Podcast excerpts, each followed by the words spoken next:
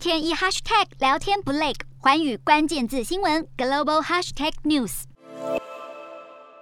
在乌克兰与俄罗斯冲突如火如荼之际，其实，在印太地区，美英澳三方合作伙伴关系 （AUKUS） 也在积极的开展。只是它的新闻因为俄乌冲突而被掩盖住了。但是，我们应该要注意 AUKUS 它未来可能的发展，因为它会关系到印太战略安排的未来图像。AUKUS 它在美英澳三方的合作之下，已经逐渐从只是针对核潜艇的建造，转到其他的高科技领域的合作。譬如说，在最近，AUKUS 宣布了三方将合作研发。发极音速武器，这个会进一步的改变印太战略安全的架构。另外一方面，AUKUS 他们也宣布了，将在譬如说量子科技或者像人工智慧等等方面，会进一步的展开三方的对话与合作。虽然说内容我们还不知道，可是呢，我们确实看到了 AUKUS 它逐渐的朝向跟国防安全有关的科技合作。而且呢，AUKUS 如果在澳洲的持续投入，还有在英国的助阵之下，确实有可能成为美国在印太地区美日同盟之外第二个安全保障的二把手。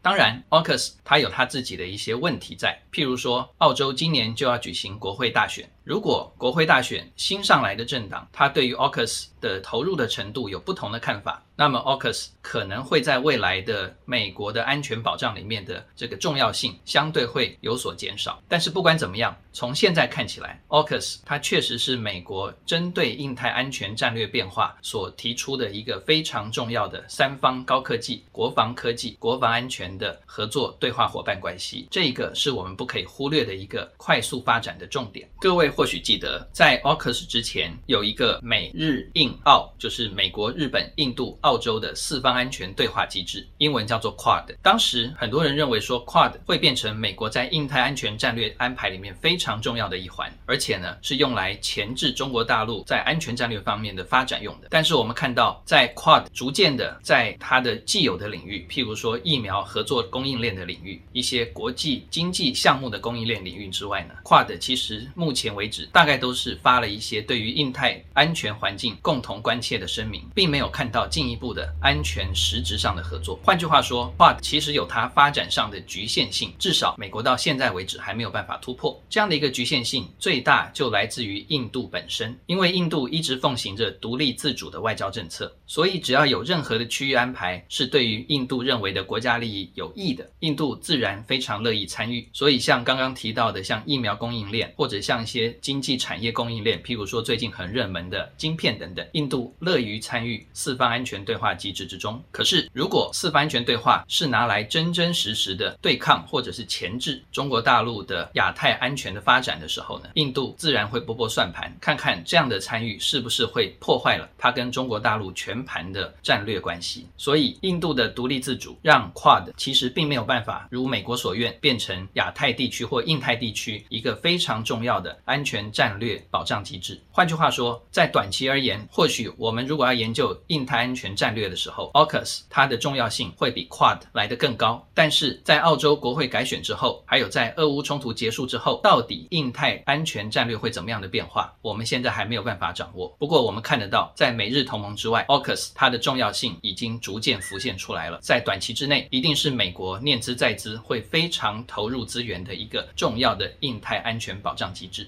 Hello，大家好。我是环宇新闻记者黄佩涵。如果你喜欢环宇关键字新闻 Podcast，记得按下追踪以及给我们五星评级，也可以透过赞助支持我们的频道哦。